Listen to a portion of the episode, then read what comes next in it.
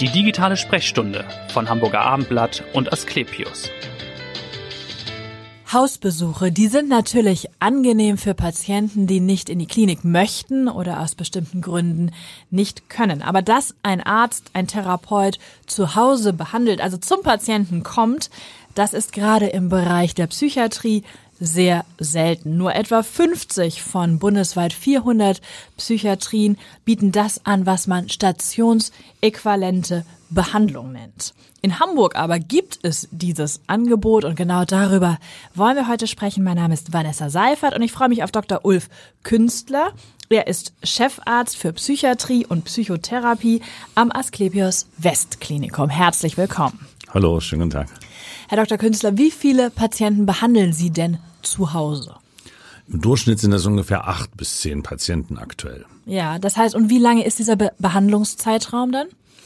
Das ist unterschiedlich, aber wir planen meistens so mit vier bis sechs Wochen. Ja. Teilweise ist es etwas kürzer, wenn es nur um eine Krisenintervention geht.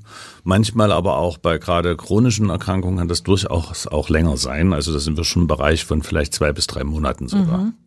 Und wie groß ist der Bedarf? Gibt es eine Warteliste? Gibt es Patienten, die sagen, wir möchten auch gerne zu Hause behandelt werden, statt in der Klinik? Der Bedarf ist relativ groß eigentlich. Mhm. Es gibt auch eine Warteliste sogar. Ja. Ähm, es hat sich noch nicht so rumgesprochen. Das machen wir ja ähm, heute. Genau, genau. Deshalb ist es gut, halt da zu sein, ja. um das Angebot einfach ein bisschen mehr publik zu machen. Ja. Ähm, vor dem Hintergrund, dass die Erfahrung der Patienten halt doch sehr positiv sind insgesamt. Ja. In dieser schweren psychischen Erkrankung halt nicht ins Krankenhaus zu müssen, sondern täglich von einem Team aus Ärzten, Psychologen, Sozialarbeitern, Pflege äh, besucht zu werden. Es kommt also ein ganzes Team oder ist das alternierend? Kommt mal der, der Psychotherapeut, mal der Ergotherapeut, weiß nicht. Genau, das ist alterierend. Das mhm. heißt, wir haben ein Team, so klassisch in der Psychiatrie halt multiprofessionell zusammengesetzt. Also es wird geleitet durch einen Oberarzt. Es gibt einen Assistenzarzt, zwei Psychologinnen, ähm, zwei Sozialarbeiterinnen, Ergotherapeuten, Pflege. Mhm. Und dann wird gemeinsam in der Sitzung besprochen, eine Teambesprechung mit dem Patienten und auch ohne den Patienten, ja. wie sieht jetzt der Behandlungsplan aus? Macht es jetzt Sinn, mehr ärztlich medikamentös? Was macht das Psychotherapeutische? Was sind so die sozialen Anknüpfungspunkte, wo vielleicht der Sozialdienst mit eingeschaltet mhm. werden kann? Und dann wird eigentlich für die Woche ein Plan aufgestellt, wer wo wann den Patienten besucht, ja. teilweise allein, teilweise gemeinsam. Mhm. Und es wird meistens auch nochmal tagesaktuell entschieden, weil es ja um eine Akutbehandlung geht. Das heißt, da ändern sich ja auch die Situationen. Die können die sich ja innerhalb von, ja. genau, ein, zwei Tagen durchaus ändern, dass man das anpassen muss und sagen ja. muss, nein, da muss vielleicht morgen der Arzt hinfahren, weil es um eine Medikation nochmal geht, es geht schlechter und ja. da müssen wir den Termin vielleicht mit der ähm, Sozialarbeiterin um ein, zwei Tage oder eine Woche vielleicht verschieben. Okay. Und was sind das für Erkrankungen typischerweise, an denen die Patienten leiden? Das sind ähm, typischerweise eigentlich Erkrankungen entweder aus dem depressiven mhm. Bereich, schwere depressive Erkrankungen, es sind Erkrankungen aus dem schizophrenen Formkreis, äh, so chronische schizophrene Verläufe, bipolare Störungen oder manisch-depressive ja. Erkrankungen, aber teilweise auch schwere Angsterkrankungen, ja. zum Beispiel, wo Patienten nicht mehr auf die Straße sich zu trauen, der so gar nicht überhaupt in das Krankenhaus kommen. Ja. Ähm, ja, das vielleicht. Und wir können natürlich auch, das muss man ergänzen noch, es sind auch gerontopsychiatrische Patienten, also auch ältere Menschen. Ja. Da wir nicht nur nach Hause kommen, sondern wir können ja auch Heime aufsuchen. Mhm. Wohnstätten, äh, Wohngemeinschaften und ja. auch gerade gerontopsychiatrische Heime, wo eben dann der Arzt äh, mit der Pflege vor Ort kommen kann. Und seit wann bieten Sie das in Hamburg an? Äh, das, wir haben gemeinsam mit dem äh, Klinikum Harburg mhm. im Sommer letzten Jahres so unabhängig okay, also voneinander begonnen. Ja. Ähm, ja, dann haben wir eine gewisse Anlaufzeit gebraucht und ich sag mal so, vielleicht seit dem Frühjahr diesen Jahres ist das Team auch komplett.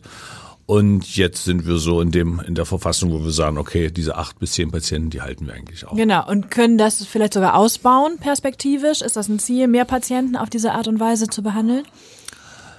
Auf jeden Fall. Mhm. Rein psychiatrisch gehen wir schon davon aus, wenn wir uns auch die Datenlage anschauen, die Evidenz anschauen, die es gibt äh, in unseren S3-Leitlinien, dass wir viel mehr Patienten eigentlich in der Häuslichkeit im Sozialraum behandeln können. Mm. So Stichwort ein Stück Ambulantisierung auch genau. der Medizin. Großes Thema gerade natürlich. Genau, ja. mm. auch in der Somatik, aber mm. so in der Psychiatrie sind wir da ja schon einige Jahre voraus. Da gibt es ja schon auch entsprechende Institutsambulanzen zum Beispiel an den Krankenhäusern. Aber wir gehen davon aus, dass wir sicherlich 10, 15 Prozent der Patienten auch in der Häuslichkeit äh, betreuen können in ihren akuten Krisen. Mhm. Wenn Sie sagen akute Krisen, Angstzustände, Panikattacken, ist das gestiegen in Zeiten der Pandemie? Haben Sie da auch als äh, Spezialist eine Zunahme gesehen bei diesen Erkrankungen? Depressionen? Bei den Erkrankungen vielleicht nicht unbedingt. Äh, was wir gesehen haben, ist, dass das ähm, Hilfesuchenverhalten der Patienten sich natürlich in der Pandemie verändert hatte. Dass die Patienten auch nicht so schnell ins Krankenhaus ja. kamen, nicht so schnell die Notfallaufnahmen aufgesucht mhm. haben, sondern eher zu Hause geblieben sind. Ja die zum Teil ja auch durchaus Krisen gewohnt sind. Die psychiatrischen Patienten kennen ja Krisen. Es hat ja mehr so die Normalbevölkerung. Uns hat es auf einmal erschrocken, dass wir nicht mehr soziale Kontakte haben konnten. Ja. Ein Teil der chronisch psychisch Kranken kennt das ja, weil mhm. sie eh behindert sind in dieser Form der Kontaktaufnahme. Ja. Insofern sind die manchmal gar nicht so schlecht durch die Krise erstmal gekommen. Mhm. Aber da hat sich natürlich viel Behandlungsbedarf angestaut. Ja. Und das merken wir so, dass die, die Patienten im Endeffekt vielleicht auch äh, wo die Krankheitsverläufe einfach, äh, die schwerer krank sind zum mhm. Beispiel und wo wir mehr mit schweren psychischen ähm, Erkrankungen, Verläufen auch konfrontiert sind. Vielleicht können wir nochmal sagen, was sind jetzt die Vorteile dieser häuslichen Betreuung? Also man kann sich jetzt vorstellen, da muss sich jemand nicht einstellen auf eine fremde Umgebung. Ist es so einfach? Genau. Ja. Das ist erstmal ein ganz wichtiger Aspekt ist. Das ist ja die gewohnte Umgebung. Es ist der Sozialraum. Das ist der Lebensraum, wo der Patient im Endeffekt lebt. Mhm. Und das Krankenhaus ist ja eine künstliche Atmosphäre, die künstliche wir schaffen. Welt, ja. Genau, die wir schaffen, die teilweise auch natürlich durchaus berechtigt ist als Rückzugsort für die für die psychisch erkrankten Menschen, um Reiz abgeschirmt zu ja. werden. Ähm, und da macht das Krankenhaus auch total Sinn. Aber danach geht es ja immer wieder im Lebensraum weiter.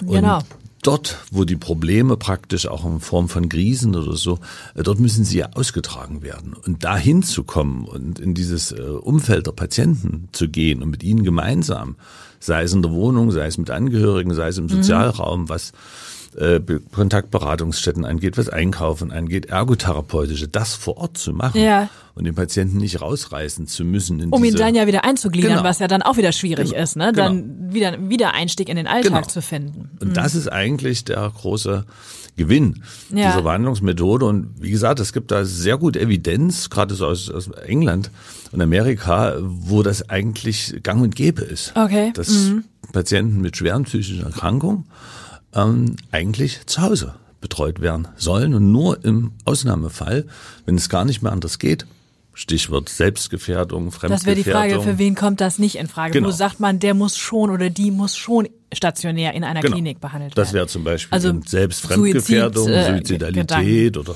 starke Aggressivität gegenüber anderen Menschen. Ja. Das gehört natürlich ins Krankenhaus. Mhm. Ähm, oder auch zum Beispiel Patienten, die eben so äh, schwer gestört sind in ihrer Interaktion, dass wir das nicht mehr schaffen. Ja. Oder dass der Patient selber vielleicht auch diesen Rückzugsort möchte, um mhm. aus diesem, ich sage mal in Anführungsstrichen, auch krankmachenden Milieu irgendwo auch mal rauszukommen, eine Reizabschirmung ja. braucht. Aber das ist sehr wenig eigentlich. Und wie gesagt, im englischen Versorgungssystem gibt es kaum diese stationären mhm. Betten oder auch in Skandinavien, okay. weil halt ganz viel zu Hause behandelt wird, wenn man weiß, dass das. Ist das eine Kostenfrage oder ist das auch, weil es nee, effizient ist? Nein. Das ist, weil es effizient ist, ganz mhm. klar. Also es gibt mhm. da die letzte S3-Leitlinie unserer Fachgesellschaft psychosoziale Therapien, ähm, sieht das ganz genau mit dem höchsten Evidenzgrad medizinisch, den es gibt, der ja. teilweise besser ist als manche medikamentöse Therapie, okay. wo die mhm. ganz klar sagt, schwere psychische Erkrankungen müssen, sollten zu Hause behandelt werden mit einem multiprofessionellen Team. Okay. Und wenn Sie jetzt von den Evidenzen sprechen, haben mhm. Sie vielleicht ein konkretes Beispiel, natürlich anonymisiert, wo Sie sagen, das war ein Patient, eine Patientin, der haben wir wirklich entscheidend helfen können durch diese Form der Behandlung? Ja, wir gehen da vielleicht so zwei Patienten äh, durch den Kopf. Der eine war ein junger Mann, ähm, der eine schwere äh, generalisierte chronifizierte Angststörung hatte äh, der überhaupt nicht mehr weder herauskam, noch direkt in der Wohnung sich in dem Haus der Eltern mhm. lebte und sich dort in die erste Etage zurückgezogen hatte und also am Anfang nicht mal mehr in dem, äh, nicht mal im Haus in die Erdgeschossetage okay. kam sozusagen, sondern oben in seinem Reich dort gewesen ja. war. Und wir da sehr lange überlegt hatten, ihn eigentlich war das Ziel, ihn überhaupt aus dem Haus zu bewegen, damit er wieder in eine Therapie gehen konnte. So war der ursprüngliche mhm. Ansatz auch äh, der Eltern, die das wollten. Naja. Sagen, okay, wenn er dann Krankentransport oder im Taxi. Wir müssen den da rausholen. Genau, dann könnte er ja. rausgehen und dann könnte er in die Klinik fahren und dann wäre alles erstmal, würde in der Klinik weiter passieren. Ja. Und wir sind dann mit ihm gemeinsam ähm, diesen Schritt gegangen.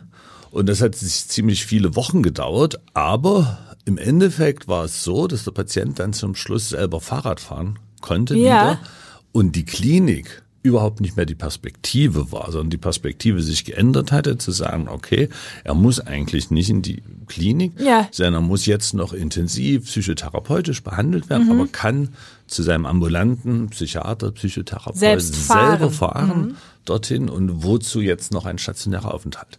Das war so die eine Sache, die ja. sehr da spüren Sie wahrscheinlich auch große Dankbarkeit ja. der Eltern in dem Fall vielleicht auch und, und, des Patienten selbst. Genau, genau. Genau, das ist auch sehr gut, dass man eben auch die Eltern, also die Angehörigen mhm. so viel besser mit einbeziehen kann, als wenn das natürlich stationär ist. Dann. Klar, da kommen die mal zu Besuch, aber bekommen genau das so natürlich nicht so mit. Genau, so ist es. Das war das eine und das andere war ein, ein junger Mann mit einer Schizophrenenpsychose, der sich ähm, eigentlich auch schon hätte lange behandeln lassen müssen. Da gab es auch so Schwierigkeiten im sozialen Umfeld, in dem Haus, wo er gelebt hat. Und er hat einfach auch so teilweise gestört, weil er einen anderen Rhythmus hatte, weil er sich verfolgt gefühlt mhm. hat und ähm, ist allerdings nie selber so krankheitseinsichtig gewesen, dass er auch in die Klinik selber gekommen ist. Und da kam es über eine Kontaktanbahnung, über einen Freund, dass, wir, dass er es zugelassen hat, dass wir ihn besuchen konnten. Und das ja. war am Anfang, hat er das nur zugelassen mit einer Pflegekraft. Also der Arzt war einmal da und dann am Anfang nur die Pflegekraft zugelassen. Und das waren manchmal am Anfang vielleicht zehn Minuten wo man an der Tür stand, hat auch nicht die Wohnung geöffnet, sondern man hat es mehr oder weniger am Anfang sogar am Treppenhaus gemacht. Okay. So einfach erstmal, dass man sich kennenlernt, mm. beschnuppern kann. Und dann ist das so sukzessive mehr geworden, dass wir in die Wohnung konnten. Ich bin dann vielleicht nach zwei Monaten auch mal mitgefahren. Da hat er auch zugelassen, dass der Chef jetzt mal guckt. vorbeikommt und mal guckt, genau.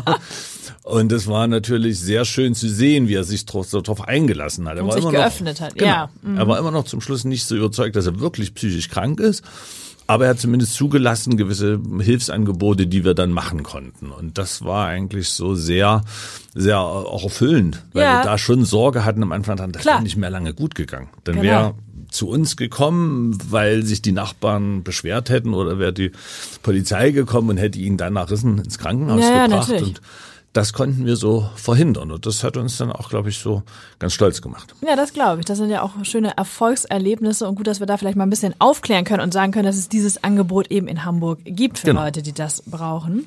Wir wollen noch mal über eine andere Herzensangelegenheit von Ihnen sprechen, die Soteria-Station. Mhm. Es gab sie ja mal äh, in Hamburg, jetzt ja. zeitlang geschlossen. Wahrscheinlich, hoffentlich wird sie im, im kommenden Jahr 2023 dann wieder eröffnet. Müssen wir vielleicht kurz erklären, was das ist. Wir Altgriechen, kleiner Scherz, wissen, es steht für Rettung, Sicherheit, Geborgenheit, ne? im Grunde auch so eine häusliche Atmosphäre mhm. ist das dann. Vielleicht können Sie mal erklären, was ist das, woher kommt das?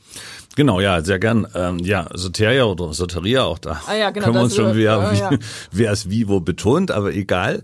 Ähm, kommt im Endeffekt äh, ursprünglich aus äh, San Francisco äh, in Amerika in den 70er Jahren, hat ein Psychiater eigentlich so die Idee entwickelt, dass es nicht unbedingt die Profis sind mit dem Krankenhaus, die den äh, vor allem schizophrenen Patienten, also psychotischen Patienten mhm. helfen, sondern dass es vielmehr darum geht, dass es äh, das Miteinandersein, das Dabeisein ist, dass man gemeinsam eine Krise eben auch durchstehen kann. Ja. Äh, und dass es in einer ganz normalen, wie eine WG, in einer ganz normalen Atmosphäre stattfinden muss, dass dieses Krankenhaus mit Kanzel, mit Krankenhausbett, mit Nachttisch und wie es alles ja. so gibt, Therapieräumen, eigentlich da kontraproduktiv ist. Und es ist dann in den 80er Jahren, hat es dann in Europa in der Schweiz, ähm, in Bern, äh, Luc Schombi, dann nochmal etwas verfeinert, dieses mhm. Konzept. Und und hat es dann auch in Bern umgesetzt. Und Ja. ich war von 2000 bis 2004 in Bern Oberarzt an der dortigen Klinik, Ja. der Uniklinik und habe da eben auch die Soteria kennengelernt. Habe da teilweise auch ein bisschen mit vertreten als Oberarzt und fand das ein ganz tolles Konzept. Ja. Und habe dann gedacht, das muss ich irgendwie umsetzen. Und Also das ist eine Station im Krankenhaus, sieht aber nicht aus wie eine klassische Station, Mhm. Genau. sondern sieht aus wie eine WG. Genau, entweder im Krankenhaus oder noch besser wäre es natürlich auf dem Krankenhausgelände, Okay, also gar nicht in unmittelbarer, im großen im Haus der Station, so so ein Extrahaus wäre natürlich schöner, aber bei Ja. uns war es damals so eine entsprechende ähm, Station, die aber als erste sozusagen entstationiert wird. Dewarding nennt man das, also wo man sagt, man baut die Kanzel ab. Es gibt nur noch Gemeinschaftsräume, es gibt keine Diensträume auch für die Pflege, für die Ärzte, für die Ergotherapeuten. Alles findet gemeinsam statt. Okay. Man muss selber kochen, man muss selber einkaufen, man muss selber sauber machen, man muss abwaschen, man muss die Sachen räumen. Die Pflege macht das und auch die Ärzte und die äh, Sozialarbeiter das verwischen so die Grenzen zwischen den Berufsgruppen, sondern im Vordergrund steht einfach die Begleitung der Patienten. Das ist ein kleineres Kollektiv von vielleicht zwölf, Okay, 14, die dort sind. Und man lebt eigentlich gemeinsam. Ja. Man lebt gemeinsam den Tag. Und das ist ähm, ein ganz anderer Ansatz. Ja. Und es ist gerade für junge schizophrene Patienten ist das äh, sehr bereichernd, weil es gar nicht so primär, es gibt auch keine spezifischen Therapien, sondern man ist gemeinsam, es gibt ein Atelier, wo man gemeinsam vielleicht auch künstlerisch tätig ist, das ist auch offen, das können die Patienten früh, abends, nachts, wann immer machen. Und es steht mehr so diese Struktur des Tages, die sich ja meistens über die Mahlzeiten, Ja. über das gemeinsame Essen, damit ja auch gemeinsam in soziale Interaktion gehen, darüber strukturiert. Und das ist für Patienten, äh, so gerade junge Männer und Frauen, extrem wichtig. Ja. Und ist ein ganz anderer Zugang, als wenn es immer um Krankheit geht und um Ja, Medikamente verstehe. nehmen und die Therapiegruppe und dann mal Ja. das machen. Und so ist das auch für die. Aber ist es Patienten nicht schwierig, da wieder auszuziehen, wenn man dann in so einer Art Ersatzfamilie lebt? Genau. Eine längere Zeit?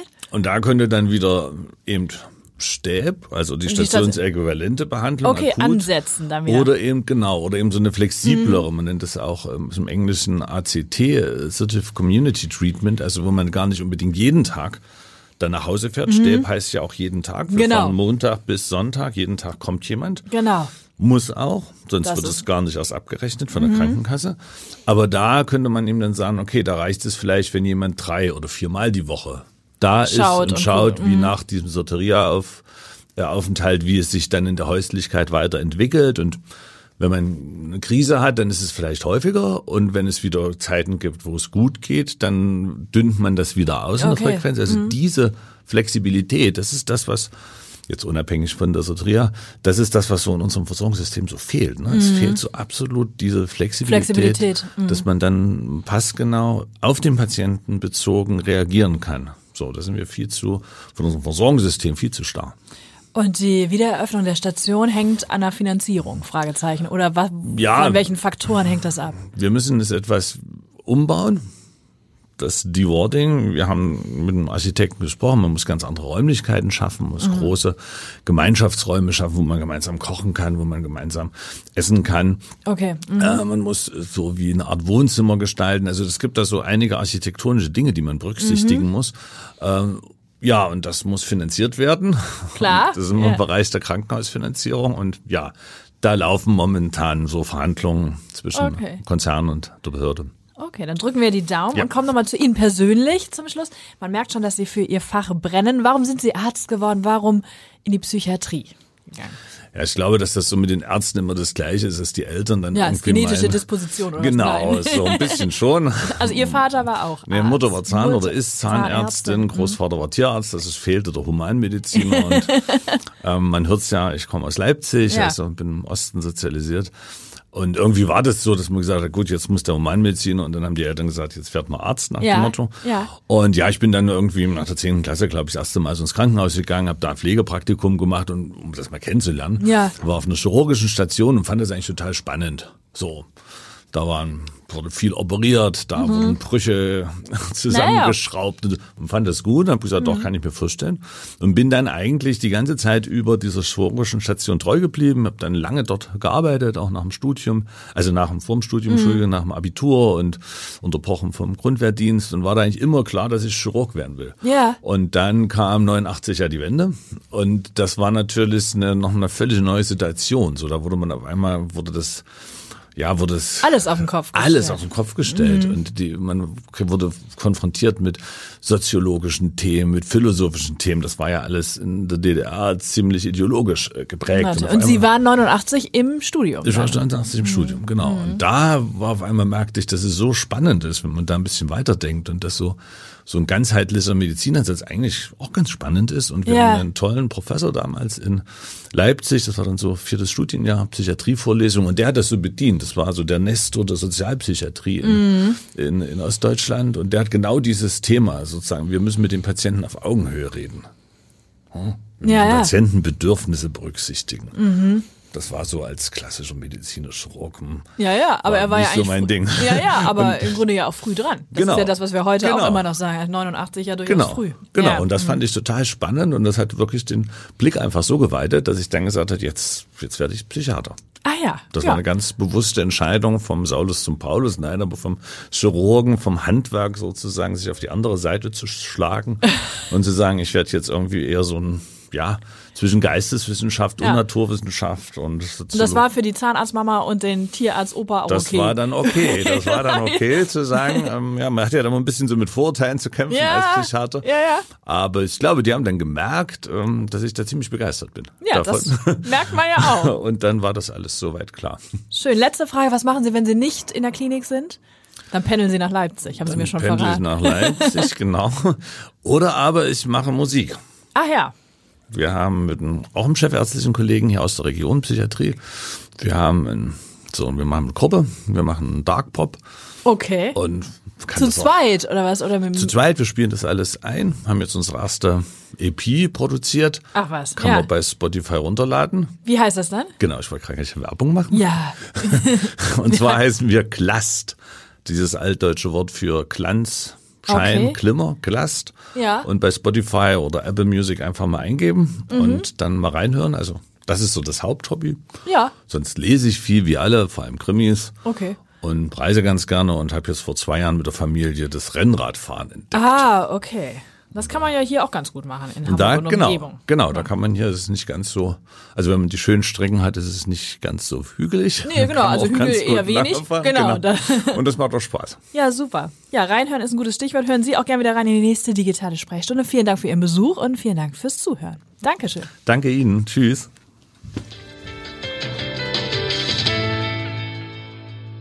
Weitere Podcasts vom Hamburger Abendblatt finden Sie auf abendblatt.de slash podcast.